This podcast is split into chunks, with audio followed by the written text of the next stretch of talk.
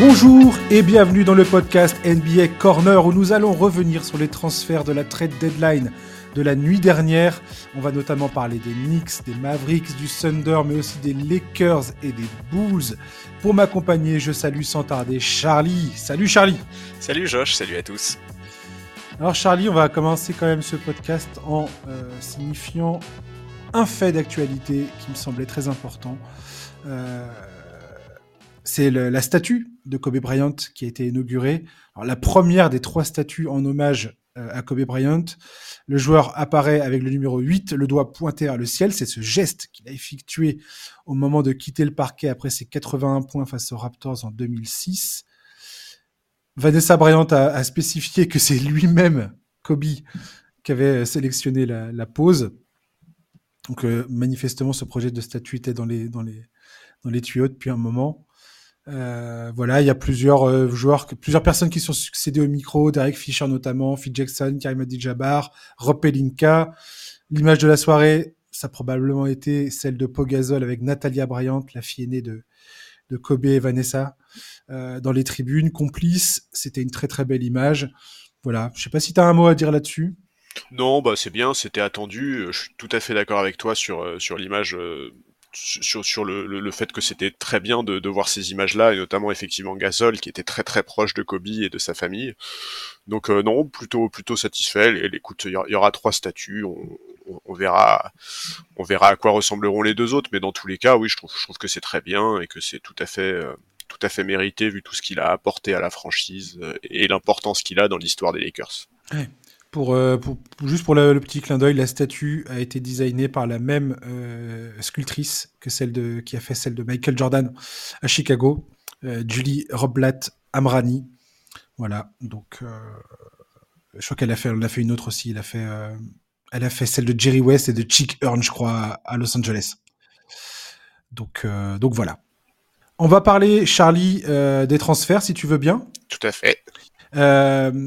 On va parler des transferts. Donc, euh, voilà, il y a plusieurs sujets à, toucher dans cette histoire parce que ça a commencé calme la soirée, puis après il y a une espèce de vague de transferts, des transferts assez, enfin plutôt moindres pour commencer. Ensuite, c'est monté crescendo. On va essayer de faire euh, d'abord les, transferts qui, euh, le transfert marquant.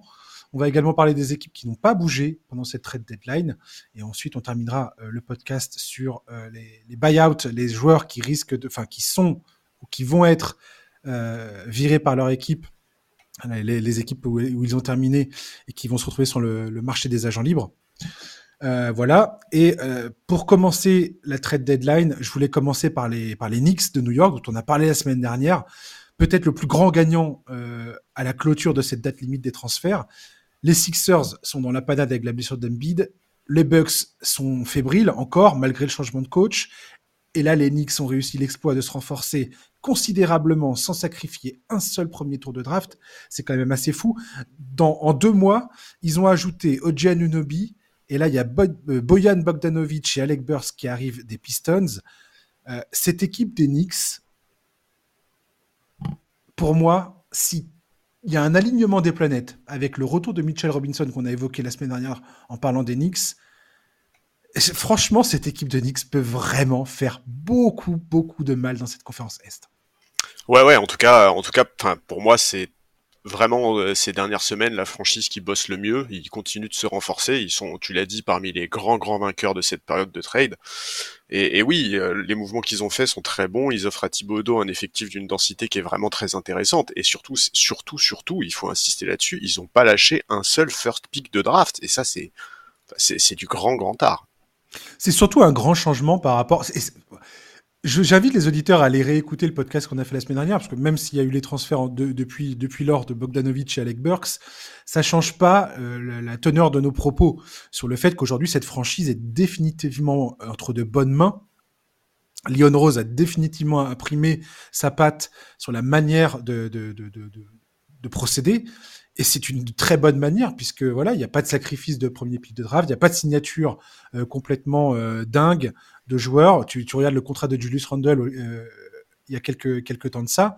C'était un très très bon contrat qui avait été signé. Aujourd'hui, la valeur de ce contrat est très importante parce que c'est un joueur qui coûte pas cher par rapport à sa production, malgré tout, malgré le fait que voilà, je, je suis pas un grand grand fan de Julius Randle, mais c'est ce que tu viens de dire en fait. La densité de cet effectif aujourd'hui permet à Tom Thibodeau de disposer d'un effectif hyper profond. Et en vue des playoffs, ça peut être très important. Là, le banc est considérablement renforcé. Oui, et puis c'est des, des, joueurs qui fit bien avec l'effectif. Alec Burks, c'est un joueur que Thibodeau connaît par cœur, qu'il apprécie énormément, et il l'a déjà coaché à New York. -hmm. euh, ça va faciliter son intégration, il connaît le système, il sait très bien ce que le coach attend de lui. Sur le papier, c'est un très bon fit. Bogdanovic, lui, évidemment, bah, il va apporter offensivement. Vétéran carré... expérimenté, Bogdanovic, euh, de, de, ses années au jazz, notamment. Oui, et puis vrai bon shooter. Euh, c'est pas un grand défenseur, mais c'est pas non plus un joueur qui se cache, il se bouge, c'est une très bonne recrue, il va ouvrir des espaces pour que les Brunson, etc. aillent au cercle, il va vraiment, vraiment pouvoir contribuer. Donc ouais, là, tu l'as dit, le banc a vraiment été étoffé avec ses arrivées. Donc là, forcément, on va attendre Thibaudot au tournant. C'est hors de question de voir une rotation à 7 avec 40 minutes de temps de jeu pour les titulaires vu l'effectif qu'il a entre les mains. Ce serait un gâchis mais terrible. Mais, mais ouais, moi j'ai très très hâte de voir ce que va donner cette équipe d'Enix. Déjà, où est-ce qu'ils vont terminer la régulière? Ils sont au coude à coude avec Milwaukee pour la troisième place à l'Est. Mais c'est clair que là, ils se posent comme un, adversaire très très compliqué à jouer en playoff. Alors, je sais pas si, je sais pas jusqu'où ils peuvent aller. Je, je, je vois que certains s'emballent un peu et parlent d'eux comme des candidats au titre. Je sais pas ce qu'il en est exactement de ce point de vue-là, mais en tout cas, c'est clair que ça va vraiment vraiment être intéressant à suivre. Et, et ouais, cette équipe, elle fait plaisir. Après, ce que je disais tout à l'heure, c'est qu'il faut quand même un certain alignement des planètes côté Nix. Ojianunobi va se faire opérer du coude. Il est absent pour au moins trois semaines. Donc c'est un point d'interrogation. Ça arrive à quelques, à quelques jours de la, de la trêve euh, du All-Star Game. Donc c'est un très bon timing pour New York. Ils vont pas le perdre pour beaucoup de matchs, puisqu'il va y avoir cette petite période au niveau du All-Star où tu as, plusieurs jours sans jouer. Donc c'est une très bonne chose. Julius Randle, faudra voir dans quel état il revient. Je persiste à dire que Mitchell Robinson, s'il revient, euh, c'est quand même excessivement important dans la façon de jouer euh, des Knicks. Ça peut vraiment, pour moi, ça peut être l'élément qui va les propulser euh, vraiment dans, le, dans la zone attention danger dans la conférence Est. Tu vois ce que je veux dire? Où les équipes, les, les top teams comme Boston, Milwaukee vont, vont vraiment devoir se méfier de cette équipe-là. quoi. Et, euh, et, si tu regardes le classement de la conférence Est, tu as toujours cette équipe de Cleveland qui continue sur sa lancée. Ouais. 9 victoires, euh, une défaite sur les 10 derniers matchs. C'est assez affolant ce qui, passe, ce qui se passe à Cleveland aussi. Donc euh, ils sont dans cette course-là. Là, ils perdent pas mal de matchs, New York. Et, je, et les absences d'Anunobi et, et Randall, j'ai hâte de voir jusqu'où ils vont... Comment ça va se passer les prochains jours là Ouais, ouais, non, mais c'est clair. Mais, mais ce qui est intéressant, c'est de voir qu'effectivement, ils ont probablement jamais été aussi fort sur le papier ces dernières saisons et ça tombe quand même l'année où il y a énormément d'incertitudes à l'est parce que les Sixers bah en fait on est tous suspendus au cas Joel Embiid et c'est très difficile de se projeter tant qu'on sait pas exactement comment il va revenir. Les Bucks ok ils sont troisième mais bon on voit bien que dans cette équipe il y a des soucis on n'arrive pas très bien à comprendre où ça va on cherche encore beaucoup de cohérence enfin on n'a aucune idée aujourd'hui on n'a aucune certitude avec cette équipe de Milwaukee Bon, euh, le hit est en souffrance comme d'habitude, mais on, a, on, commence à avoir l'habitude de, de, ne pas juger le hit sur la saison régulière, donc on va pas non plus faire de projection. Enfin, il y, a vraiment un espèce de flou autour de cette conférence Est. Et, et, et de tout ça, les, les Knicks sortent, euh, sortent comme vraiment aujourd'hui le dark horse de cette conférence, en fait. quoi. Qui a envie de jouer les Knicks aujourd'hui en playoff à l'Est? Ah, Personne. Pour le peu qu'on a vu de cette équipe quand elle avait déjà, rien qu'avec Anunobi, déjà ça donnait pas t'as pas envie de les jouer quoi c'est clair là avec ce renforcement de Burks et Bogdanovic elle fait elle, elle, peut faire vraiment peur alors là voilà Thibodeau est face à un dilemme assez intéressant c'est-à-dire que il faut à la fois jouer le classement parce que t'as pas forcément envie de, te, d'accrocher la, la, quatrième place. La quatrième place, ça veut dire que tu tapes potentiellement Boston au second tour, donc c'est un peu relou. Donc les, les, trois premières places vont être chères dans la conférence Est. Et en même temps, t'as pas envie de cramer les joueurs qui jouent du côté euh, des Knicks euh, parce que voilà, tes joueurs sont obligés de pallier bah, pas mal d'absences à l'heure qu'il est. Euh, la, nuit dernière, Bronson n'a pas joué, notamment face à Dallas. Donc bon, il y a, des choix à faire et j'ai hâte de voir ce que ça va donner. La chute des Sixers paraît inexorable. Enfin, je veux dire, ça va forcément se passer. Voilà. Après, il y a un ventre mou de la conférence Est. Tout se joue un peu dans un dans un mouchoir de poche entre les Sixers, les Pacers, le Heat et, le Magic. Mais, Tout à fait, ouais.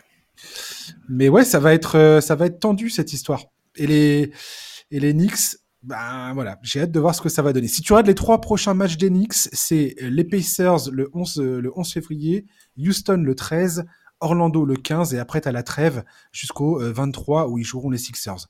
Donc et, la reprise elle, elle, est elle est pas mal, c'est les Sixers et les Celtics euh, à deux jours d'intervalle. Donc, euh, ouais, il y a beaucoup d'adversaires directs là dans les prochains jours. C'est important. Deux matchs, euh, deux matchs importants. Donc, donc voilà. Un autre mot sur New York ou pas?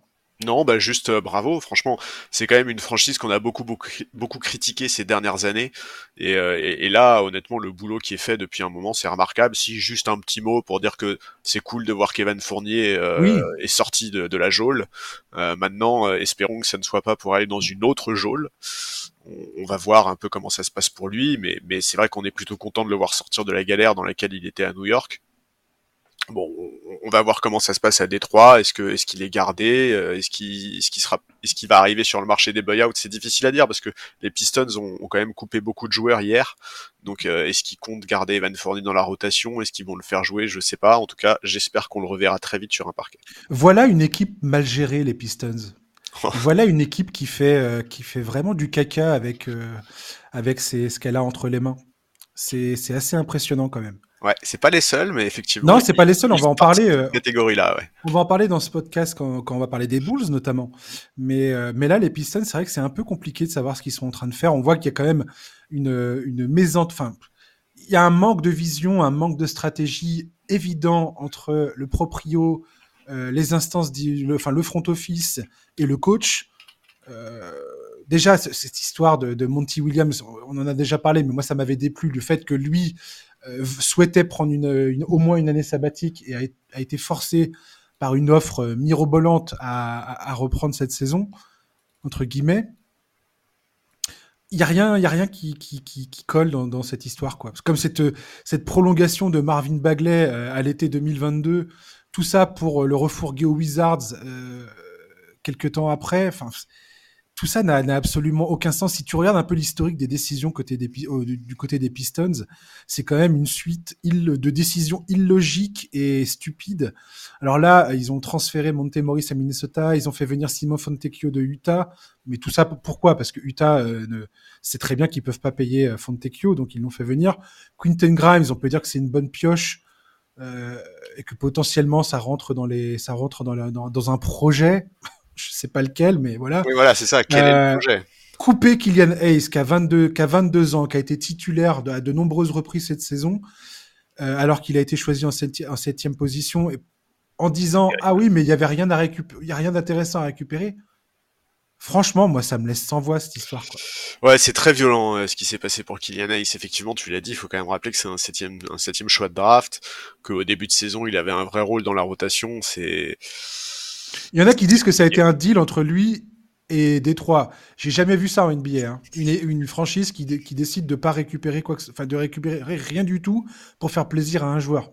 Pour moi, ça n'existe pas. Mais euh, Ouais, je sais pas. En tout cas, on, à voir quelle sera la suite pour lui. Est-ce qu'il va intéresser des équipes sur le marché des buyouts? Est-ce que c'est la fin pour lui en NBA Moi, c'est vrai que j'aimerais bien qu'il ait encore une chance dans une équipe mieux gérée, un environnement de travail plus sain pour voir ce que ça donne. Mais on sait qu'en NBA, les choses vont parfois très très vite. Et, euh, on sait, on sait pas très bien ce qu'il en est aujourd'hui.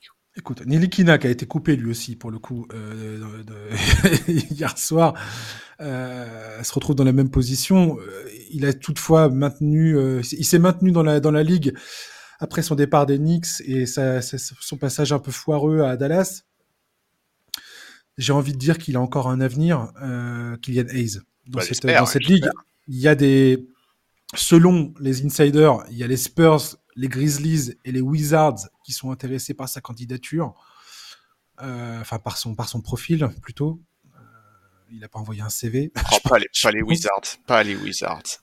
Je m'en fous. J'ai juste envie de voir Kylian Hayes euh, dans un nouvel environnement. Oui, mais un environnement sain, ce serait pas mal, quoi. Ouais, mais le coach des Wizards est pas complètement.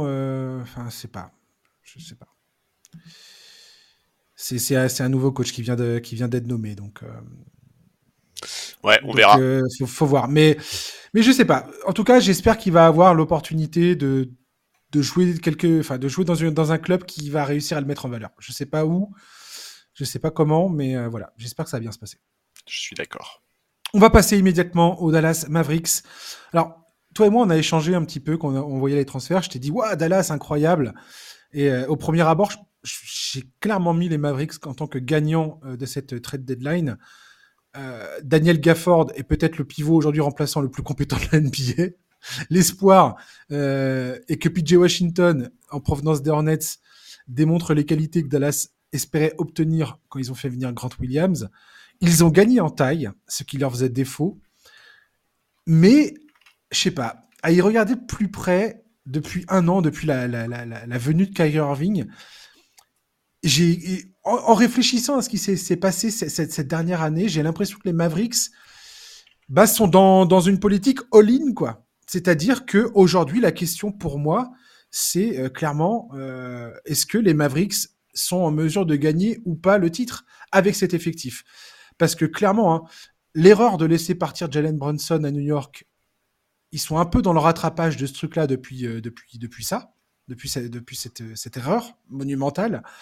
La venue de Kyrie Irving l'an dernier, si, tu si, tu combines un petit peu le, entre Kyrie Irving, Gafford et Washington, ils ont donné le premier tour de draft de 2027, protégé top 2 seulement. Il y a un swap avec le Thunder en 2028. Euh, l'an dernier, ils ont donné donc un premier tour de 2029 au Nets, euh, pour faire venir Kyrie. Et ils ont un swap euh, au premier tour en 2030 avec les Spurs. Ça, ça a été fait l'été dernier dans le deal pour faire venir Grant Williams. Donc en fait, Dallas ne maîtrise plus aucun de ses pics de draft quasiment d'ici la fin du contrat de Luka Doncic, même avant, euh, enfin même plus loin. Luka Doncic, son contrat se termine en 2027 et eux, ils ont quasiment plus, plus de maîtrise de pic jusqu'en passé 2030. Donc euh, quelque part, c'est qui tout double pour Dallas. Oui, oui, mais en même temps, bah alors, d'abord, je suis tout à fait d'accord sur ce que tu as dit à propos de, du, départ de Jalen Brunson et du fait qu'ils ont fait une grosse connerie à ce moment-là. Maintenant, pour moi, sur cette trade deadline, factuellement, ils se sont quand même beaucoup renforcés. Euh, on sait hmm. qu'ils s'étaient intéressés par PJ Washington depuis un moment. En fait, ce que j'aime assez, c'est euh, Grant Williams, c'était un peu la déception. Moi, je m'attendais à bien mieux. Je pense que j'étais pas le seul. Il a, pas vraiment confirmé ce qu'il avait montré à, Boston. Et, et, le front office de Dallas, comme tu l'as dit, ils sont dans une logique de il faut gagner. Ils ont pas perdu de temps. Ils ont tout de suite décidé de mettre fin à l'expérience. Et quand on voit ce qu'ils ont récupéré, moi je, trouve que ça se comprend. Je, trouve qu'ils sont considérablement renforcés sur le front de courte, euh, en récupérant deux joueurs référencés en NBA, des titulaires, euh, enfin qui sortaient de, de, saisons où ils étaient titulaires dans leurs équipes, avec des profils intéressants, un ailier fort shooter qui va pouvoir écarter le jeu, Daniel Gafford qui faisait sa meilleure saison à Washington, qui est un bon protecteur de cercle, tu l'as dit. verticalité parfaite pour, euh, pour jouer avec Lucas. Donc cette équipe, si elle se présente au complet au playoff, elle va, elle va donner mal au crâne à beaucoup d'équipes. Ils ont un bac court offensif qui est absolument monstrueux quand Kairi est là. Euh, l'effectif est intéressant, c'est étoffé, il y a des profils différents. Je trouve, moi, je trouve que pour cette fin de régulière, c'est intéressant. Et c'est d'autant plus intéressant quand tu regardes aujourd'hui leurs concurrents directs à l'ouest, donc les Kings et les Lakers qui sont 7e et 9e pendant que les Mavs sont 8e, même les Pels qui sont 6e, aucune de ces équipes-là n'a bougé, en fait. Aucune de ces équipes-là ne s'est réellement renforcée. Donc, est-ce que ces mouvements-là peuvent permettre à Dallas de rentrer dans les 6 c'est pas impossible. Et dans ce cas-là, c'est vrai que pour moi, c'est des moves qui sont pertinents. Ensuite, euh, en termes de contrat, bah, PJ Washington et Daniel Gafford, c'est deux joueurs qui sont sous contrat jusqu'à la fin de la saison 2026, avec des contrats qui sont plutôt intéressants, puisqu'ils sont autour des 14-15 millions.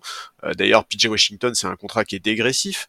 Donc, même si euh, tout n'est pas merveilleux à Dallas, je trouve quand même que sur cette trade deadline-là, ils font partie des équipes qui se sont vraiment renforcées, et c'est vrai que moi, je les classe parmi les gagnants peut-être pas au niveau des Knicks, mais quand même pas loin derrière. L'objectif de Dallas aujourd'hui, c'est d'avoir une, comme tu l'as dit, ils ont un back court offensif euh, élite. On sait que Luka Doncic, pour le coup, c'est un de ces joueurs qui, arrivé en playoff, tu peux compter sur lui à 200%. Bah ouais, c'est un joueur qui peut te faire gagner une série quasiment. Ah ouais, bah, il l'a déjà prouvé euh, maintes et maintes fois. C'est clair. Donc euh, voilà, ce joueur est, est absolument irréel. C'est marrant parce qu'on s'est habitué j'ai l'impression. Ouais, non mais il banalise, il banalise l'extraordinaire. Mais il est juste absolument hallucinant. Enfin, face à New York, les, les, nuits dernières, là, mais c'est n'importe quoi, quoi. Ouais, c'est dingue. Il est, c'est un, c'est un... j'ai plus de, j'ai plus de superlatif pour qualifier ce joueur. Mais bon, je pense qu'il énerve aussi pas mal de gens avec son comportement des fois. Mais oui, mais même- je, je pense que même ceux qui sont énervés par Doncic savent que c'est un joueur qui est trop fort pour euh, végéter euh, dans le ventre Ouais. de la conférence Ouest. Tu vois. il est monstrueux. Je pense que l'objectif de Dallas aujourd'hui, c'est de retrouver une, une certaine santé défensive. Euh, il va falloir aller euh, se, se, se, se- sortir un peu. Je ne sais pas où ils en sont d'ailleurs. Tiens, je vais regarder vite fait euh, en défense euh, cette saison. Mais je pense que l'important pour eux aujourd'hui, c'est de remonter un petit peu au classement. Alors ils sont là, ils sont 22e en defensive rating. Donc s'ils arrivent à rejoindre un petit peu le, le, le, le milieu de la ligue, ça peut être suffisant, clairement, vu l'explosion offensive que c'est, que, peut être cette équipe, c'est assez incroyable. Maintenant, j'ai quand même deux gros points d'interrogation concernant Dallas, en l'état actuel. Première chose, première question, la disponibilité de Kyrie Irving, qui est, qui est quand même souvent blessé cette saison à Dallas. Dans sa carrière, c'est vrai aussi. Et voilà. Et est-ce que tu peux compter sur Kyrie Irving euh, jusqu'à son contrat, c'est quoi? C'est euh, jusqu'en 2026 avec une option joueur pour la saison 2025-2026 à, à- à près de 43 millions. Est-ce que tu peux compter sur lui pour euh, rester en bon état de forme? C'est pour moi, c'est une vraie question que, Bah, tu, que, que tu dois te poser euh, con- concernant euh, concernant les Mavericks. Ouais, mais t'es et- obligé de compter sur lui. Oui, mais c'est pas c'est pas c'est plus facile à dire qu'à Ouais, ouais. se- Oui, concrétiser dans les faits. Et, et- et deuxième question, et après je te laisse euh, t'exprimer sur ces deux sujets. Deuxième question, c'est est-ce que Jason Kidd est le bon coach? Moi, personnellement, je pense que Jason Kidd n'est pas le coach qui t'emmène au titre, clairement. Voilà. Alors sur le coach, oui, j'ai- les mêmes doutes que toi, ça c'est sûr. Euh, sur Kyrie, en fait, je, comprends tout à fait ce que tu dis et je, suis assez d'accord avec toi. Pour moi, Kyrie n'est pas du tout un joueur assez fiable aujourd'hui pour être euh, pour, qu'on classe les masses parmi des contenders au titre. Quoi. Ça, ça c'est un, énorme frein. Mais en fait, tu es obligé aujourd'hui de composer avec cette donnée-là. Et, et le fait de densifier un peu l'effectif, c'est aussi la possibilité en fait de se dire bon bah même quand Kyrie n'est pas là, on a d'autres possibilités qui Hmm. font que on, on peut supporter la période. Maintenant, c'est une évidence. Si les Mavs veulent faire un push en playoff et éventuellement euh, vouloir retourner en finale de conférence ou, ou mieux, bah, il faut absolument que le back, le back, le back, que le back court pardon, soit en pleine forme. Ça, c'est, une évidence. Ouais. Parce que pour moi, aujourd'hui, il n'y a pas d'autres questions concernant euh, les Mavericks, si ce n'est, voilà, est-ce qu'ils sont en mesure de disputer le titre?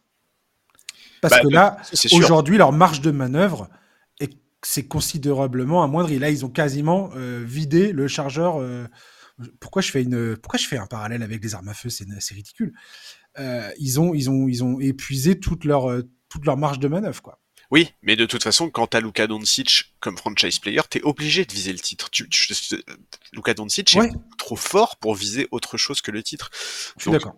pour moi, c'est vrai que ce qui- les mouvements qu'ils ont fait sur cette deadline-là, euh, c'est aussi un peu ce côté-là. C'est un peu aussi le côté euh, de, de- de montrer à Doncic qu'ils sont toujours décidés à, lui offrir un effectif qui sera capable d'éventuellement faire un push en playoff. Maintenant, est-ce que ça suffira? Aujourd'hui, je- je- j'en doute fortement, et j'en doute fortement pour les raisons que tu as citées juste avant, à savoir Jason Kidd et Kyrie Irving. Et- Enfin, le, le, le- la- le manque de fiabilité de Kyrie Irving. Oui, c'est ça, ouais. Parce que son historique de blessure avec Kyrie Irving, c'est pas, c'est pas Jojo, quoi. Non, non, non. Euh, on va parler un petit peu des euh, transferts euh, des, des joueurs qui rejoignent un peu les, des équipes qui comptent. En haut du classement, je vais commencer par Royce O'Neal qui rejoint les Suns. Franchement, je m'attendais pas à voir les Suns réussir ce coup-là, très beaucoup. C'est clair, c'est fort. Euh, quand je vois d'autres équipes qui n'ont absolument rien fait, euh, c'est beau. Après, pareil, tu vois, pour moi, les Suns, ça, ça résout pas le problème de taille qu'ils peuvent avoir. C'est encore un joueur euh, de périmètre. Euh, il n'est pas très grand, hein. Royce O'Neal. C'est pas. Il, des fois, il joue euh, ailier fort dans- en NBA, mais c'est pas du tout un ailier fort. Oui, c'est ça. Il y a 15 ans, il aurait pas pu jouer ailier fort. oui, voilà, il mesure 1m95. Enfin, je veux dire, euh, clairement, c'est c'est un petit gabarit pour, pour un poste 4. Mais franchement, bravo, deux, deux, deux seconds tours de draft pour faire venir ce gars-là. Chapeau. Ouais, c'est un, c'est un bon profil. euh, Il a de l'expérience, il a un peu de shoot, de la défense. C'est un bon fit dans l'effectif. Alors après, sur cette deadline, ils se sont quand même séparés de quelques joueurs, les Suns, mais des joueurs qui étaient plutôt décevants, même si, euh, même si certains avaient montré par séquence deux trois, deux, trois choses intéressantes. Écoute, on va voir. En tout cas, c'est clair que sur un profil qui aurait pu intéresser beaucoup d'équipes, Royce O'Neal, c'est, c'est pas forcément les Suns qui avaient le plus de chances de le récupérer, et le fait de l'avoir chopé, bah, c'est, c'est bien. Ouais. Euh, un mouvement qui m'a surpris agréablement, j'ai envie de te dire. Gordon Hayward à OKC, en échange de Treman, Davis Bertans, euh, Michic, que je suis, je suis déçu de voir partir de- du Thunder pour le coup, et euh, deux second tours de draft, il me semble. Euh, et je crois que les, ouais, ouais, voilà, et les Hornets gagnent en plus une, une trade exception, je crois, de un truc comme ça de. Ouais, je sais plus. Bref, Gordon Hayward à OKC. Je trouve ce, ce, move extrêmement intéressant, très intrigant. J'ai hâte de voir ce que ça va donner. Un vétéran dans ce vestiaire, si ça, s'il tient le choc lui aussi en termes de santé, c'est, ça peut être un coup de maître de la part de Sam Presti. Ouais, bah moi c'est évidemment le premier élément que j'ai envie de que j'ai envie de mettre en valeur, c'est son expérience. Je, je, je pense que, alors j'ai pas vérifié, j'avoue, mais je pense pas me tromper. À mon avis, Eward à lui seul a plus de matchs joués en playoff que la quasi-totalité de l'effectif du Thunder, je pense. Donc, donc oui, c'est forcément intéressant. Euh, je, en fait, aujourd'hui, OKC, ils sont dans une situation où depuis le début de la saison, ils sont sur le podium à l'Ouest, mais n'empêche que si au premier tour on fait la preview d'une match-up, euh, par exemple, entre OKC et Dallas, ou entre OKC et Phoenix, ou entre OKC et les Lakers, eh ben, ça sera pas facile. Donc, je trouve que c'est très bien d'ajouter l'expérience d'Eward euh, là-dedans, parce que j'imagine qu'ils ont pas très envie de faire toute la saison régulière sur le podium pour se faire sortir au premier tour. Et puis, d'un point de vue purement sportif, c'est un, c'est un super joueur, Gordon Hayward. Il est polyvalent, il est très intelligent sur le parquet. Alors, ok, il est plus du tout à son meilleur niveau, mais c'est un vrai joueur NBA, il sait shooter, euh, il peut défendre, il aura aucune difficulté à s'intégrer dans cette équipe. Il peut vraiment apporter dans beaucoup beaucoup de secteurs sur le parquet et hors du parquet, et je trouve que c'est vraiment vraiment bien euh, en vue des playoffs. Il arrive en plus avec un contrat expirant, ça va dégager de la place sous le cap pour cet été. Bobby Marks, le journaliste d'ESPN, l'a noté. En gros, il a expliqué que les extensions de Chet Holmgren et Jalen Williams n'arriveront pas avant 2026. Donc en fait, l'été prochain, il y a une vraie fenêtre de tir intéressante pour OKC au niveau du recrutement. Donc ouais, je trouve que c'est un move très intelligent de la part du front office du Thunder et j'ai vraiment vraiment hâte là aussi de voir jusqu'où va aller cette équipe dans les prochaines semaines. Oui, complètement. Ouais. Franchement, je, je, croise les doigts pour que Gordon Hayward euh, ait ouais. une nouvelle. Enfin, je suis content de voir ce joueur avoir une nouvelle chance ouais. de jouer les playoffs, d'être dans un effectif comme, comme celui du Thunder où son expérience va vraiment être bénéfique à, tout, à tous les niveaux. Quoi. Ah mais c'est clair. Et en, en, termes de personnalité, en termes de, de, de, de, qui il est, je pense que ça, ça va matcher euh, directement avec cette équipe. Bah, quand quand tu es un jeune joueur en NBA, tu veux avoir un vétéran comme Gordon Hayward. Ouais, complètement. Ouais. Euh, Buddy Hield aux Sixers, on avait évoqué, toi et moi, quand on n'avait pas de la blessure de Joel Embiid, on s'était posé la question, enfin moi, moi en tout cas je me l'étais posé, je me souviens pas, je vais pas, je vais pas mettre des idées dans ta tête, dans ta, tête, hein, dans ta bouche, tu vas, tu vas, je sais plus ce que tu avais dit, mais on s'était posé un peu la question de savoir est-ce que les Sixers devaient malgré tout bouger euh, maintenant que Joel Embiid potentiellement était, euh, était euh, bah avec sa, son opération peut-être out pour la saison. Enfin, on n'a pas envie de parler de ça. Ouais, c'est difficile de se projeter. Hein. C'est difficile de se projeter, effectivement, mais voilà. Bon deal, mauvais deal. Moi, je suis déçu que les Pacers aient fait ce deal, personnellement. Je t'avais dit, hein, on avait, quand on avait parlé des, des, Pacers il y a quelques semaines de ça, ouais, moi, je t'avais dit, j'aurais voulu voir les Pacers continuer avec Buddy Hield et voir euh, ce que ce qu'ils pouvaient faire. Au pire, tu fais un sign and trade cet été, mais je voulais aller le voir au bout de cette saison. Quoi. Oui, mais moi je comprends tout à fait d'abord qu'ils aient pas voulu le perdre pour rien, parce que sign and trade, euh, c'est vrai que c'était une possibilité, mais c'est, enfin, c'était pas non plus ce qu'il y avait de plus simple. Et je suis aussi très content de, euh, de voir que que les Pacers donnent en fait plus de responsabilités aux jeunes en vue des saisons prochaines. Cette équipe d'Indiana, elle a l'avenir devant elle avec un meneur comme Ali Burton qui a 24 ans, Mathurin 21 ans, Nembard et Nesmith 24 aussi. C'est le bon moment pour les responsabiliser ces mecs-là. Donc je trouve que c'est intéressant. Après, je comprends la déception. Hein. Effectivement, on avait, on avait tout à fait, en fait, on avait exactement parlé de ça au moment du trade pour Siakam. On avait parlé du câble. Tout à fait. Et, euh, et c'est vrai que bon, voilà, je, je, je comprends hein, l'idée de vouloir voir cette équipe d'Indiana intacte en playoff, mais, mais je comprends vraiment tout à fait euh, la, la, décision. Après, je pense qu'ils auraient pu récupérer un peu mieux en se Complètement. plus tôt, parce que Buddy, ça fait quand même un moment euh, qu'il est évoqué dans les, dans les, dans les trades, mais écoute, ce qui est fait est fait. Euh, ils ont récupéré, euh, ils ont récupéré Doug McDermott, qui est contre quasiment rien à San Antonio. C'est pas mal du tout. Il retrouve une franchise dans laquelle il a déjà passé deux ou trois saisons avant d'aller du côté de San Antonio. C'est un bon shooter. Il va avoir l'occasion de se relancer. Je crois qu'il y a aussi, je crois qu'ils ont récupéré Korkmaz aussi. Ouais, mais ils l'ont, ils l'ont, ils l'ont libéré. Ils l'ont libéré directement. Ouais, libéré directement. C'était la question que j'avais.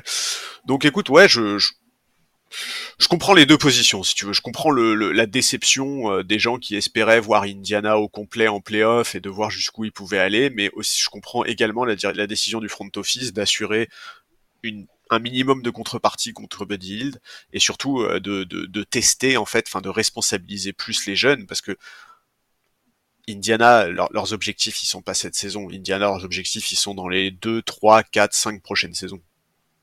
Oui, complètement. Et puis, comme, comme tu disais pour Hayward à OKC, les Sixers libèrent du, du salary cap. Ils peuvent éventuellement le re-signer pour un bon deal ou pas. Enfin, et ça leur laisse des options, quoi. Ouais. Oui, oui, oui, oui, oui, c'est un. En fait, on sait qu'il il va apporter des choses, Buddy Hield, à Philadelphie, parce qu'on on voit bien que quand Embiid n'est pas là, c'est pas toujours facile de marquer des points. Bon, là, il va pouvoir contribuer dans ce domaine. On sait tout ce qu'il peut apporter en termes de shoot, en termes de spacing. Maintenant, est-ce que c'est un joueur euh, quand ton objectif ultime c'est le titre, est-ce que c'est un joueur que tu veux prolonger? Je suis, je sais pas. Ça dépend à quel tarif. J'en sais rien et ça, dé... ouais, ça dépend à quel tarif et ça dépend quel effectif euh, tu, tu, tu mets autour. Ouais, bien sûr. C'est-à-dire qu'un mec comme Buddy Hield, si t'as pas des si t'as pas des combattants autour de lui, et des, des défenseurs acharnés, ah ouais, c'est pas la peine. Et, et tu peux le cacher, tu peux le cacher un peu. Euh, c'est c'est compliqué. C'est très compliqué. Alors avec Embiid à l'intérieur, théorie, en théorie, ça, ça peut marcher. Embiid à l'intérieur, deux, deux défenseurs euh, un peu agiles et, et, et, complémentaires sur, sur le périmètre et Hild est tout à fait euh, est tout à fait est, tout à fait est tout à fait impositif. Dans le cas contraire, non. Ça peut vite euh, ça peut vite et Tyrese Maxi, bon, il est pas mauvais c'est pas un mauvais défenseur mais il est il est pas grand. Ouais, il suffit et... pas à cacher Buddy Hield. Voilà, donc euh, il faut vraiment ré bien réfléchir à comment tu construis ton effectif avec un mec comme ça dedans, quoi. Tout à fait. Donc voilà. Euh, parmi les gagnants, il y a aussi les Celtics de, de Boston qui, euh, qui ont fait euh, venir Xavier Tillman. Très bon, très bon pic. Pareil, j'étais un peu sur le cul de, de, de voir ce truc se passer. Une équipe très très forte qui rapporte un joueur très très utile potentiellement, qui, qui apporte de la profondeur derrière Al Horford et Kristaps Porzingis. Waouh! Wow. Moi, ouais, j'étais Ouais, enfin, tu vois, pour le coup, ça fait partie des deals. On peut dire, ouais, c'est pas le, c'est pas le plus gros deal du siècle, mais euh, pour qui a suivi un petit peu les Grizzlies, Tillman, c'est un excellent joueur qui, je pense, fit absolument parfaitement avec les Celtics, la mentalité euh, du club et l'exigence euh, qui, a lieu là-bas. Franchement, coup de chapeau, quoi. Ouais, c'est un trade dont on, effectivement on peut se dire euh, de prime abord que ça va pas changer grand chose, mais en réalité ça peut avoir un impact qui est hyper important. C'est tout simplement le fait d'arriver avec Porzingis et alors Ford plus en forme pour les playoffs. Euh, faut quand même pas oublier que Christophe Porzingis c'est un profil à risque, qu'alors Ford il a 37 ans, donc euh, bien sûr euh, densifier sa rotation intérieure c'était hyper important pour Boston. En plus ils le font avec un mec qui a une bonne lecture du jeu, ouais. il sait très bien quel est son rôle. Alors ok c'est pas le mec le plus adroit offensivement, mais c'est un joueur qui est vraiment intelligent. Donc ouais, je, je trouve que c'est une très très belle pioche. Euh, il, il, va vraiment avoir un rôle. Voilà, euh, en début de saison, on avait évoqué, hein, en tout début de saison, le fait qu'il y avait finalement assez peu de vraies rotations intérieures du côté de Boston. Bon bah voilà, là, le, le boulot a été fait. C'est Brad Stevens une nouvelle fois, je, je, trouve, a mis la main sur il un joueur. Incroyable. Ah ouais, il a un, un c'est un profil utile, intéressant, avec de l'expérience en playoff. C'est du bon boulot, hein. c'est du Et... très très bon boulot. Et dans, en, en, termes de gestion de deuxième partie de saison, c'est absolument brillant. C'est-à-dire que l'argument euh, pour moi qui était euh, qui était un peu enfin à l'encontre de Porzingis à Boston, c'était bah son état de santé et, euh, et, son passif de blessure est inquiétant. Là, avec Tillman, tout d'un coup, tu as un joueur que tu, à qui tu vas pouvoir allouer plus des, des minutes, qui va être efficace dans ces minutes-là. Tu vas pouvoir préserver Porzingis et alors Ford tu vas pouvoir combiner tes line-up euh, pour le, la deuxième mo moitié de saison. Ouais, c'est ça qui. Histoire de voilà de reposer de reposer qui tu dois reposer, de, de, de gérer les choses et d'avoir un effectif frais euh, arrivé en avril. Donc euh, Ouais, ça, c'est, c'est, franchement, c'est brillant, quoi. Brad Ouais, Stevens, brillant. il est brillant. il est brillant. Je sais pas s'il est, il est plus fort au front office ou sur le co- en termes de, en, co- en coaching, euh, Brad Stevens? Je sais pas. Bah, on le jugera quand il aura terminé sa carrière au front office. si, si, si une fois qu'il prend sa retraite, il a trois, enfin les, les Celtics ont gagné deux ou trois titres, bon. Est-ce que tu veux, euh, pour les terminer sur les, les transferts marquants, est-ce que tu veux parler de l'arrivée de Patrick Beverley à Milwaukee que Patrick Beverley a annoncé sur la, la, le- la page euh, Twitter de, euh, de son podcast? Ouais, visiblement, il avait pas envie, que soit, euh, il avait pas envie que ce soit Wojnarowski ou Charania qui annonce trade. Ça m'a fait trop rire ce truc. J'ai trouvé ça extraordinairement drôle. Euh, je sais pas. Je sais pas si ça change quoi que ce soit euh, côté Bucks. tu penses que Lillard et Pat Beverley, ils vont partir en vacances ensemble? C'est marrant parce que Pat Beverley, je crois que c'est ce qu'il a dit. Il a dit euh, ouais, euh, il va falloir que je Qu'on apprenne à devenir potes. voilà que qu'on s'occupe de notre relation euh, avant de avant enfin à mon arrivée à Milwaukee quoi.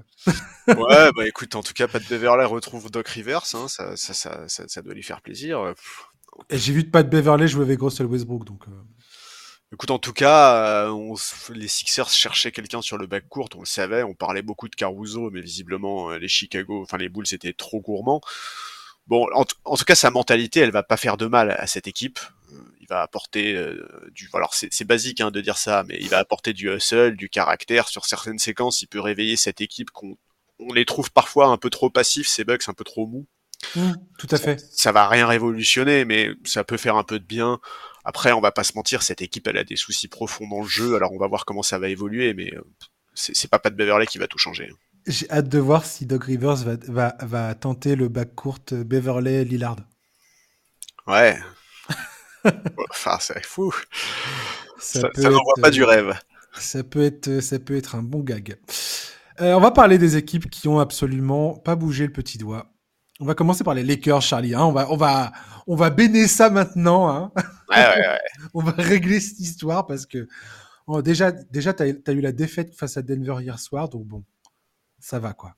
Hein on, on arrête. Malgré tous les coups de sifflet, euh, Arrête. arrête. Je déconne. Il y en a eu un ou deux, deux ou trois peut-être. tu regardes que ça quand tu regardes un match. Exactement, je peux plus voir autre chose. Euh, Est-ce que tu es surpris par l'inactivité des Lakers? Pelinka a dit qu'il n'y avait, rien à- faire de concret, de, de, de- de- qui allait faire bouger quoi que ce soit. Euh, on en a déjà parlé toi et moi. hein, euh, voilà. Faire venir des jeunes Temeray, ce qui était la rumeur depuis plusieurs jours, voulait dire que tu te débarrasses d'Austin Reeves. Donc ils ont choisi de garder Austin Reeves. Euh, voilà, maintenant ça va être sur le marché des buyouts. Donc euh, on, on entend dire que les Lakers auraient un œil sur Spencer Dinwiddie, Ouais. qui a été coupé lui aussi. Kyle Lowry, euh, il y a Gabe Vincent qui va peut-être revenir d'ici mars dans l'effectif, ce qui peut faire du bien. Charles, le micro est à toi. Ouais, écoute, euh, ouah, c'est. En fait, ça, ça s'inscrit un peu dans la tendance globale. On s'attendait à plus de mouvements en règle générale hier soir en NBA. euh, y a beaucoup de joueurs qui étaient annoncés comme disponibles sur le marché des trades, à commencer par Dejounte Temeray que tu as cité, qui finalement n'ont pas bougé. Donc oui, effectivement, on aurait, on pouvait s'attendre à voir les Lakers être plus actifs. Finalement, ça n'a pas été le cas. Mais en fait, moi, la question que je me pose, c'est est-ce que est-ce que c'est est-ce que c'est un vrai choix de Pelinka qui euh, s'est dit que plutôt que de faire un, un panic move, euh, il valait mieux attendre cet été pour faire de, de gros changements dans l'effectif. C'est un peu ce que suggère Chris Haynes, quoi. Plutôt que de, de, de faire n'importe quoi maintenant, on Ouais. va attendre quelques mois. Ou est-ce que tout simplement c'est juste que les équipes se sont montrées trop gourmandes, tu vois? Est-ce qu'ils se sont mis sur le dossier Caruso et Chicago a été trop gourmand? Est-ce que est-ce qu'ils ont juste pas voulu lâcher Austin Reeves pour des jeunes Temeray? Tout ça, c'est c'est des possibilités. Moi, je pense que les Lakers seront actifs sur le marché des buyouts aussi parce que Vanderbilt, par exemple, est absent jusqu'en mars et que je pense que éventuellement il faudrait, euh, ils vont peut-être chercher à renforcer l'effectif en son absence. Ça, on va voir. Bon, c'est compliqué aujourd'hui de se projeter sur les Lakers. En fait, cette équipe, elle a fait un bon push dans playoff les saisons la saison dernière. Euh, les, dirigeants de la franchise estiment que l'équipe de cette saison est plus forte que l'équipe de la saison dernière. Sur le papier, je suis plutôt d'accord avec ça. Donc, est-ce qu'ils misent sur le fait que euh, que l'équipe va montrer un autre visage? C'est vrai que défensivement, ça va un peu mieux ces derniers ces derniers temps. C'est difficile de se projeter. En fait, déjà, c'est difficile de se projeter sur ce que va être l'été des Lakers. Mmh. Est-ce que LeBron va prendre sa player option ou est-ce que LeBron va aller jouer avec son fils? Est-ce que, enfin, voilà, c'est trop. Est-ce que son fils va jouer à NBA déjà? Oui, voilà, c'est ça, ça aussi. si LeBron veut jouer une saison avec son fils, son fils jouera en NBA au moins une saison. Hein. Je pense que LeBron fait tellement la pluie et le beau temps. Avant de rejoindre la Betclic Elite. Mais ouais, voilà, donc c'est je suis pas si étonné que ça parce qu'on savait que euh, même si beaucoup beaucoup d'insiders disaient que les Lakers étaient euh, il y, a eu, beaucoup de, petites, phrases sur euh, Rob Pelinka passe ses journées au téléphone. Bon, ok, euh, c'est bien. Je suis pas en réalité si étonné que ça sur le fait que ça n'ait pas bougé. C'était une possibilité, ça n'a pas eu lieu. C'est aussi dû au fait que certaines équipes étaient trop gourmandes, certainement. Bon, voilà, euh, on verra à quoi ressemble la fin de saison et surtout l'été prochain, parce que c'est l'été prochain qu'il y aura beaucoup, beaucoup de décisions importantes côté Lakers. Oui, complètement. Et puis il y a toute cette histoire de. Enfin, on voit bien que Pelinka n'a pas envie de sacrifier les pics de draft qui lui restent. Oui. Il y a un pic de draft là euh, que si les enfin, que les Pelicans peuvent euh, redonner aux Lakers pour le bouger en 2025, je crois, dans le dans le deal qu'avait fait, qu fait venir Anthony Davis. Donc potentiellement, il y a un autre premier pic de draft qui va arriver euh, bientôt. Enfin, ils vont être fixés sur son sur est-ce que c'est maintenant ou est-ce que c'est dans un an donc cet été, effectivement, entre la draft et le, comment dire et l'intersaison, bah oui, il y a des, il y a, sûrement des choses à faire plus intéressantes que ce qui, que ce qu'il y avait de disponible maintenant. Et c'est ça. Et en fait, l'incertitude autour de LeBron, elle explique aussi un petit peu cet immobilisme parce que si LeBron il décide de se tirer cet été, ah ben oui, mais bien sûr, c'est pour toi, t'as envoyé les, les, choix de draft, les Austin Reeves, etc., etc., pour récupérer un Dejounte Murray, par exemple, tu te retrouves dans une situation qui est vraiment trop complexe. Oui, c'est pour ça que Pelinka, il, est malin, il est. Tu sens bien qu'il essaye de jouer, enfin, pas sur les, il essaie pas de jouer sur les tableaux, c'est pas comme ça que ça se passe, mais il peut pas prendre, il peut, il peut, pas prendre le, mettre la, la, au-dessus de la franchise. Non. Et ça, je respecte ça. C'est, c'est, c'est extrêmement pertinent de sa part. Ah bah surtout que moi c'est vraiment une, une des craintes que j'avais quand on a su que LeBron arrivait aux Lakers pour euh, sa entre guillemets fin de carrière. Moi j'avais j'avais un peu peur de voir ce, ce cinéma là, tu vois. il résiste malgré tout autant que autant que faire se peut. L'an dernier il avait réalisé un, un coup euh, de maître qui avait euh, permis au club quand même d'atteindre les finales de conférence, ce qui est énorme. Je, le dirais, euh, ah, je le dirais encore et toujours. Enfin, c'est tellement improbable qu'ils y parviennent et ils, ils ont réussi. Donc euh, bon. les Hawks, vite fait, je voulais, je, voulais, juste dire que voilà, pas, pas de mouvement sur des John Temoret. Probablement qu'ils ont dû avoir des offres également pour Clint Capella et Bogdan Bogdanovic. Ils ont absolument rien fait. Où va cette équipe? Que fait cette équipe? On en a parlé un petit peu, toi et moi, l'autre fois. Je persiste et je signe hein, sur le fait que, pour moi, si les Hawks demain euh, décident de faire autre chose, faudra transférer un moment de Trey Young. Et je pense que transférer Trey Young au summum de sa valeur marchande devient, devient important, en fait. Parce que philosophiquement, cette équipe ne changera pas tant que ce mec-là sera là, quoi. Parce que il est, il est excellent, très très bon, je, sais, je, connais la valeur de, ce gars-là. Mais je pense que les Hawks aujourd'hui, euh, vu leur euh, positionnement dans la ligue, je sais pas. Moi, je serais plutôt d'avis de tout péter. Mais... Enfin, je maintiens cette opinion, quoi, de ma part. Ouais, je, la comprends tout à fait, hein, cette opinion. Moi, je pense qu'aujourd'hui, c'est trop compliqué quand tu es une équipe comme Atlanta de, de, de, de, trader un joueur comme, comme Trae.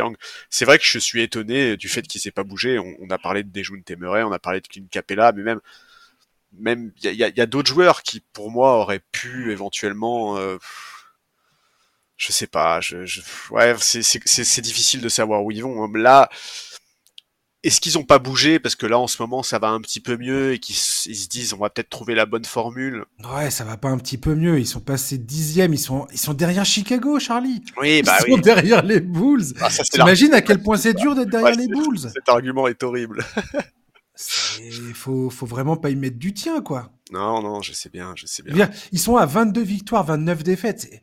Tu vas, tu vas nulle part, en fait, euh, avec cette équipe.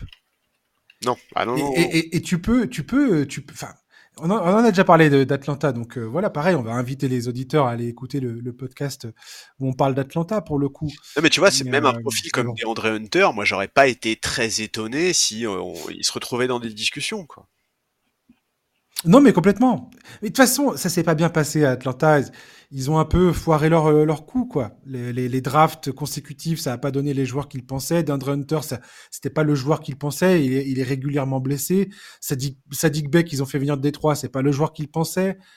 Euh, il y a trop de trucs qui sont pas bien, qui sont pas bien passés. On parle d'une équipe, voilà, que, comme on a dit l'autre fois, qui était en finale de conf en 2021. Et aujourd'hui, ils sont en train de s'accrocher. Euh, corps et âme à, la dixième place pour jouer le play-in. Ça fait un moment maintenant qu'ils jouent play-in un peu toutes les saisons. Bon. Oui, et puis c'est vrai que la question, c'est quel est quel est l'objectif, quel est le but? C'est ça. Tu vas où? Par exemple, en fait, si, si tu si tu fais entre guillemets une croix sur euh, les résultats collectifs cette saison, bah dans ce cas-là, il faut il faut miser sur d'autres choses, miser par exemple sur les développements de joueurs. Un, un, joueur comme Okongu, euh, est-ce que sa progression est pas freinée par la présence de Clint Capella par On exemple en a parlé, ouais, effectivement, mais tout à fait. De trader Clint Capella, bon. Ouais, c'est difficile aujourd'hui effectivement de lire la politique et, euh, et, et de lire le, le, les choix, les choix faits par cette franchise.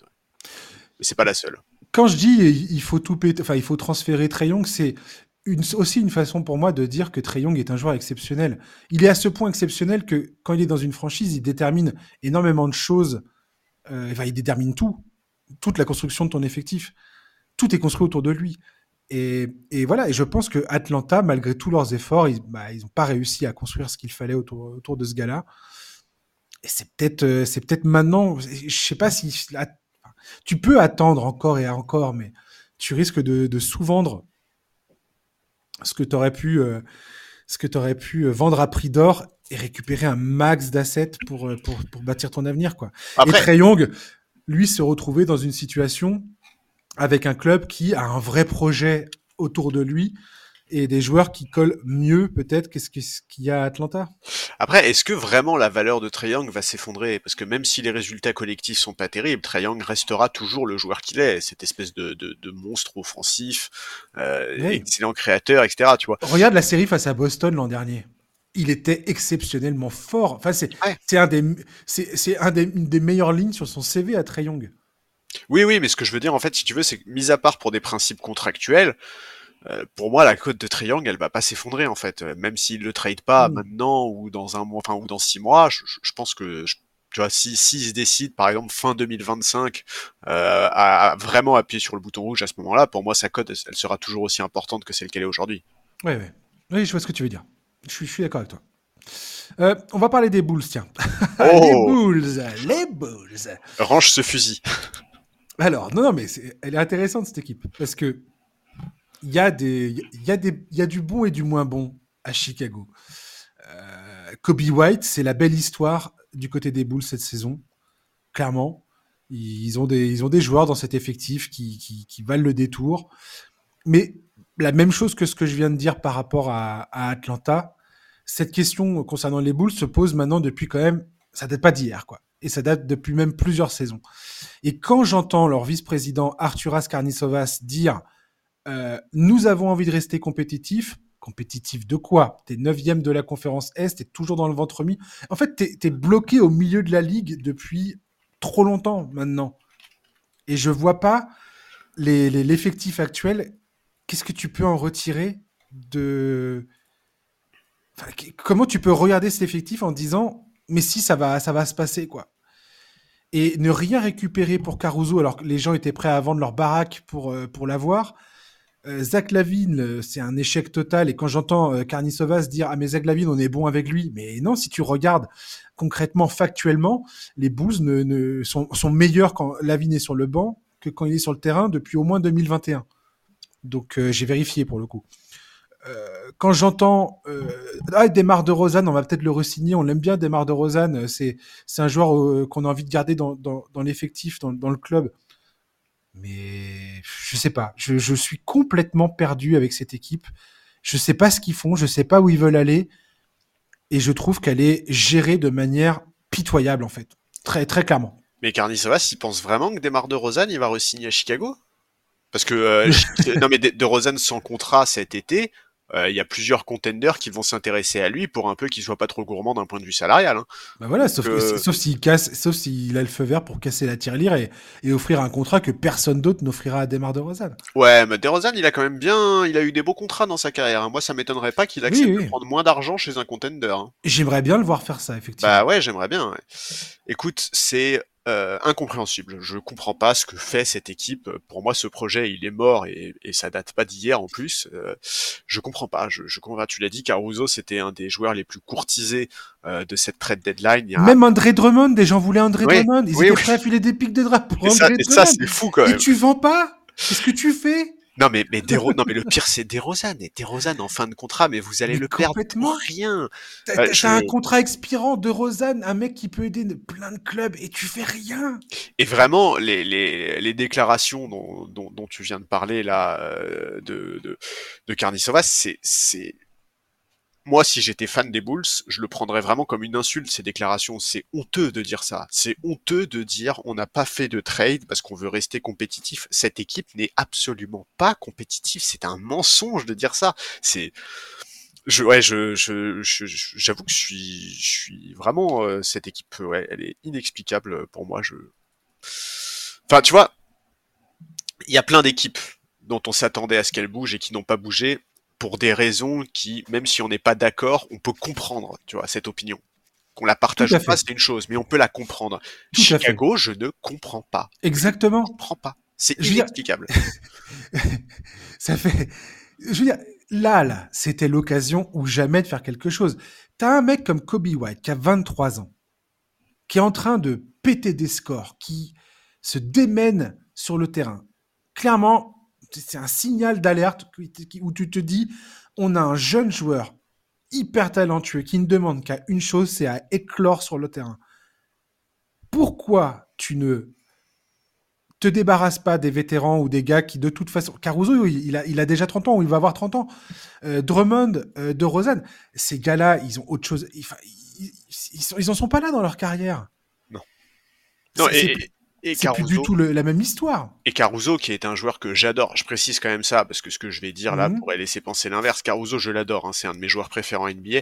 D'après ce que les, les, insiders ont rapporté, les Bulls voulaient pour Caruso l'équivalent de euh, ce qui a été, entre guillemets, payé pour Anunobi, c'est-à-dire quand même un package assez important. Caruso, il faut, il faut, il faut, il faut, il faut raison garder. C'est un joueur qui est extrêmement utile. C'est un role player de très grande qualité, probablement un des meilleurs role players de la ligue. Mais à ce point-là, c'est beaucoup trop. C'est beaucoup, beaucoup trop. Oui, complètement, ouais. C'est, en fait, je sais pas. Je, je, comprends pas la logique de cette équipe. Je comprends pas. Tu vois, c'est, c'est ce que, c'est ce qu'ont vécu les Knicks pendant 20 ans. C'est ce qu'ont vécu les Kings aussi, les fans des Kings avoir un front office et un propriétaire qui sont incompétents, clairement. Tout à fait. Je veux dire, ouais, ouais, on est, on est personne pour euh, avoir un jugement de valeur comme ça, mais je suis désolé, il y a un moment, tu peux pas continuer à dire n'importe quoi et à faire n'importe quoi. On, sait quand même depuis de quand t'es fan de que, que, tu suis la ligue depuis longtemps, tu sais quand même faire la différence entre une une équipe qui est fonctionnelle avec un, une direction claire et enfin stratégique claire et de recrutement clair et une équipe qui sait fichtrement absolument rien de ce qu'elle est en train de faire quoi. Oui, il y a ça et puis surtout vraiment je te dis moi ce, qui me gêne c'est ces déclarations parce que c'est ça mais c'est la désillusion là. Enfin, eh le mec il est complètement dans la désillusion la plus totale enfin. Il y, a, pas besoin d'avoir joué 20 ans en NBA pour comprendre que cette équipe de Chicago elle n'est pas compétitive du tout. Alors dire on veut rester compétitif donc on ne fait rien c'est vraiment c'est se foutre du monde quoi. C'est se foutre du monde le gars, en fait, quand tu l'écoutes parler, Sovas, il enfonce des portes ouvertes. Il dit Ah, j'adore Desmar de Rosanne. Euh, c'est le mec qui, qui finit les matchs. Il est positif auprès des jeunes. Euh, on a de la chance de l'avoir. La ville, la ville l'adore. Mais les gars, c'est pas une mascotte, Desmar de Rosanne. Non. Qu'est-ce que tu racontes? Non, et puis en plus, on sait il pas. A 30, il a 35 ans en août. C'est plus du tout. C'est plus. C'est plus. C'est. C'est pas du tout euh, dans, dans, la lignée d'un mec comme Kobe White. Zach Lavine, il peut il, est, il, a, il a plus de, il a plus, il a plus de. Il non, mais Zach Lavine, de toute façon, tu pouvais pas le bouger. Son contrat, il est trop. Personne ne voulait de son contrat. ça, catastrophique. Ça, pour moi, vraiment, euh, ça, malheureusement, c'est trop tard. Non, vraiment, moi, les. Et Lonzo Ball, il est là à dire, ah, dans un monde, dans un monde parfait, Lonzo Ball euh, jouera la saison prochaine. Je veux que Lonzo Ball joue la saison prochaine. je sais que t'es fan de Lonzo Ball, mais le mec court même pas, donc. Euh, arrête, arrête. Il n'a pas besoin de courir, Lonzo. il n'a pas besoin de courir. Il voit les choses plus vite. non, mais je sais pas. Enfin, tout, tout ça me, tout ça me, me fascine en fait. Je. Moi, ça m'attriste. Ça en fait, je suis vraiment. fan des Bulls, des Hawks. Il faudrait qu'on fasse. euh, on pourrait faire le classement des pires équipes, peut-être. C'est pas sympa de faire ça, mais. euh, Mais en tout cas, Chicago et Atlanta font clairement partie des équipes qui sont pas bien, qui sont pas bien drivées de depuis le front office euh, jusqu'au propriétaire, quoi. C'est vrai. C'est c'est tout à fait vrai. Et les Hawks moins parce que les Hawks, ils ont eu des résultats très récemment et ils ont juste, il y a un mix entre pas de bol et euh, on a fait les mauvais choix. Oui, et les Hawks, Ouais. ils ont sur le banc un mec qui est. Sauf si on s'est vraiment complètement planté et que tout ce qu'il a fait à Utah c'était de la poutre aux yeux, c'est quand même un coach référencé en NBA. Quoi. Exactement. Donc il y a quand même la volonté d'essayer de faire des trucs, quoi.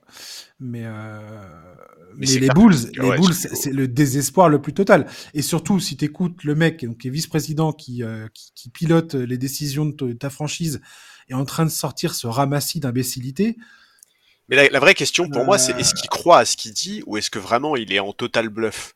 J'en sais rien du tout. Mais mais ça fait, moi, trop, long- ça fait trop longtemps que ça dure. S'il croit en ce qu'il dit, c'est encore plus grave, vraiment. Et oui, je suis. Je, il y a peut-être des auditeurs qui, nous trouvent prétentieux ou euh, ou dans le jugement euh, le plus le plus dur. C'est c'est c'est pas faux, hein, on peut pas on peut pas dire le contraire dans dans les propos qu'on vient de tenir. Mais euh, il y a des équipes comme ça qui moi personnellement m'énervent. Ça m'énerve en fait de voir des talents qui sont euh, qui végètent dans des clubs où c'est pas sérieux. Et je trouve, si on, on retourne un peu à la raison, je trouve que le projet des Bulls n'est pas sérieux que le- les propos qui sont tenus par le- le- la direction, euh, les propos ne sont pas sé- sérieux non plus. Et voilà. Je Non, trouve puis- ça dommage. Ouais. Ouais, et puis surtout, moi j'insiste un peu là-dessus parce que pour moi c'est important, c'est vraiment vis-à-vis des fans des Bulls. Enfin, vraiment, je, je, je suis désolé, mais je comprends pas. Enfin, moi, si j'étais fan des Bulls, vraiment, les déclarations de Carnissovas, elles m'auraient vraiment énervé, quoi. Parce Mm. que prétendre aujourd'hui que cette équipe, elle est compétitive et qu'elle elle veut être ambitieuse en playoff, ça n'a pas, ça n'a pas de sens. Vraiment, ça n'a pas de sens, quoi. Ça me, n'importe quoi. ça me rend vraiment triste pour eux, pour, pour les fans des Bulls. Voilà. Les équipes qui n'ont pas bougé, les Kings également, surprise de ne pas voir euh, les Kings faire quelque chose. Ils ont récupéré Robin Lopez, je crois. Euh, je sais pas s'ils vont le garder. Il faut que je regarde un peu, faut que je me mette à jour sur toutes les, toutes les libérations de joueurs qu'il y a eu. Mais un peu surpris de voir euh, cette équipe ne, ne, ne rien faire, ne rien faire du tout. D'ailleurs, tout à l'heure, on parlait vite fait, de, on, a- on a évoqué les Wizards. Les Wizards ne se séparent pas ni de Tyus Jones ni de Dylan White qui sont en fin de contrat. Je comprends pas que des équipes, euh, de- des équipes du, du haut du tableau soient pas, soient, soient pas essayé d'aller chercher ces gars-là, à moins que le prix soit- ait, ait été beaucoup trop fort. Mais, euh, mais bon, très Ouais, très surpris. difficile. Alors, je, je viens de vérifier, effectivement, il a été coupé, Robin Lopez. Ok.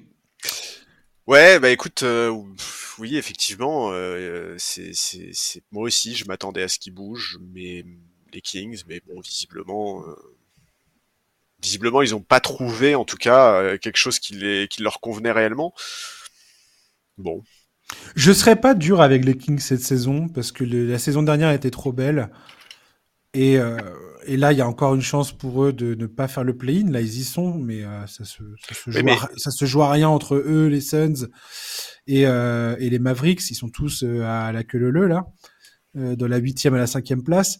Maintenant, les Kings, il y a un moment, va falloir, pareil, être un peu, enfin, savoir est-ce que tu es sérieux ou est-ce que tu, est-ce que tu es juste content d'être là, quoi. Mais justement, Voilà. est-ce que, est-ce que l'i- l'idée de ne pas avoir bougé, c'est de se dire on accorde, euh, on accorde entre guillemets une dernière, même si c'est un peu dur, mais une chance Mhm. à ce groupe euh, de faire mieux sur la fin de saison et les playoffs. Et, et c'est cet été qu'on bougera vraiment s'il le faut. Je sais pas. En tout cas, c'est vrai que le cas Harrison Barnes, principalement, parce que c'était quand même lui qui était beaucoup cité parmi euh, les trades potentiels, c'est étonnant de voir qu'il a pas bougé. Quoi. Ouais, tout à Très étonnant. Et euh, les Warriors, les Warriors aussi sont restés sans rien faire malgré. Alors, qu'est-ce qu'il y a eu des, des rumeurs autour d'Andrew Wiggins ces derniers jours? Ouais. On était, c'était quasi, enfin, l'impression que c'était quasiment fait qu'il allait partir. Et il y a Anthony Slater qui, euh, euh, qui, qui est journaliste spécialisé euh, Insider Warriors, qui expliquait que apparemment le front office, avec le retour de Draymond Green, a été agréablement surpris du fait que Wiggins, quand il joue avec Jonathan Kuminga, est efficace. Il y a une, il y a, Steve Kerr a, manifestement trouvé des, est en train de trouver des combinaisons qui fonctionnent. Steve Kerr d'ailleurs qui a, qui, a, qui a, dit encore hein, qu'il était sûr que il pouvait retirer, enfin, qu'il pouvait tirer quelque chose de cet effectif. C'est un expert de la méthode Coué, euh, Steve Kerr. je sais pas si je suis surpris plus que ça de voir les Warriors rester, euh, rester, euh, rester comme ça. Je sais pas. Je, ouais, je, effectivement, les, les déclarations de Steve Kerr, moi, je, je bon, euh, il a dit, selon ses propres mots, qu'il était persuadé qu'il pouvait faire quelque chose de spécial. Ok. Bon, on va voir. Hein. Ça, c'est vrai que moi, j'ai un peu du mal à croire en scénario qui voudrait que tout à coup cette équipe se remette, euh, enfin se, remette à fonctionner et qui retrouve ce qui, ont, ce qui a fait d'eux une équipe si forte pendant si longtemps. Bon, on, on verra le cas Wiggins, tu l'as dit, il était énormément cité dans beaucoup de possibles trades. S'il peut retrouver son niveau d'il y a deux ans, euh, quand les Warriors ont été au titre, personne ne regrettera de ne pas avoir bougé, mais, mais s'il retombe sur, sur, dans ses travers, on va forcément se poser la question c'est difficile à dire. C'est en fait c'est tellement difficile de gérer des fins de cycle et ça c'est une fin de cycle qui est tellement euh, ouais. c'est une équipe qui a tellement marqué une génération, une ère. C'est c'est ouais c'est difficile à gérer. Je effectivement moi j'aurais préféré qu'il bouge, mais bon. Mais bon, Steve Kerr a l'air d'y croire à mort, donc euh, bon courage à lui. Ouais. Après, c'est pas c'est pas évident, je crois, pour ces clubs, enfin pour un club comme les Warriors, de bouger parce que le, le, leur, leur, situation euh, de salary cap leur donne très très très peu de marge de manœuvre au final. Bien sûr, non mais bien sûr. En fait, c'est ça, tout est difficile euh, maintenant. Ouais, moi en fait, moi j'avoue que je fais un peu partie de, de, de, de ceux qui pensent que le, les Warriors auraient dû bouger, quitte à casser le, le, le trio euh, Clay, Curry, Draymond, mais c'est pas facile à faire non plus c'est des décisions qui sont extrêmement compliquées à prendre, c'est des contrats en plus qui sont pas faciles à bouger. Non, on, on va voir ce que ça va donner, mais, euh, mais, mais, moi j'ai beaucoup beaucoup de mal à y croire. On verra ça. On va terminer le podcast en évoquant un petit peu les, la, la buyout team, les joueurs qui vont potentiellement se retrouver sur le marché des buyouts. Je vais te dire les joueurs et euh, je vais te dire les équipes qui sont intéressées et tu pourras me donner ton sentiment sur la question, ok? Oui.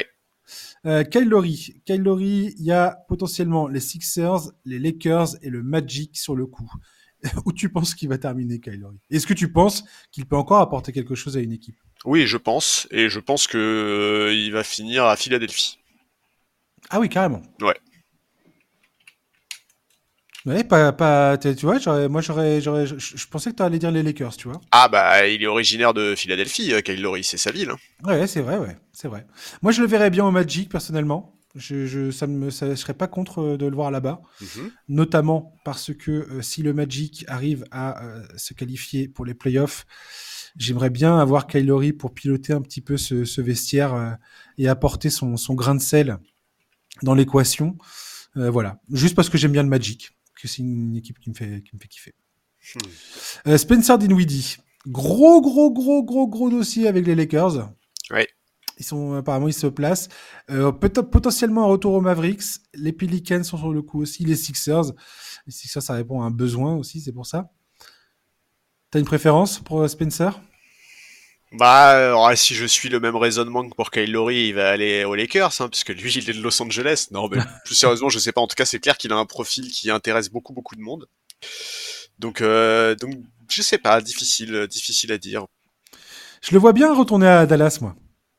Si c'est jouable, j'ai l'impression que Dallas, ça peut, ça peut être intéressant. Il connaît le système, il est familier avec tout, tout, tout cet environnement. Et euh, et je me dis qu'avec, voilà, le, comme on parlait tout à l'heure de Kyrie Irving qui est souvent quand même out euh, sur blessure avec des petits, petits pépins physiques, ça serait une petite une caution euh, sympathique euh, à avoir sur le banc. Ouais, tout à fait, tout à fait. Après, par exemple, si euh, tu, bon, si Laurie ne finit pas à Philadelphie, Philadelphie sera sur le dossier du Windy, par exemple. Oui, tout à fait. Ça c'est clair.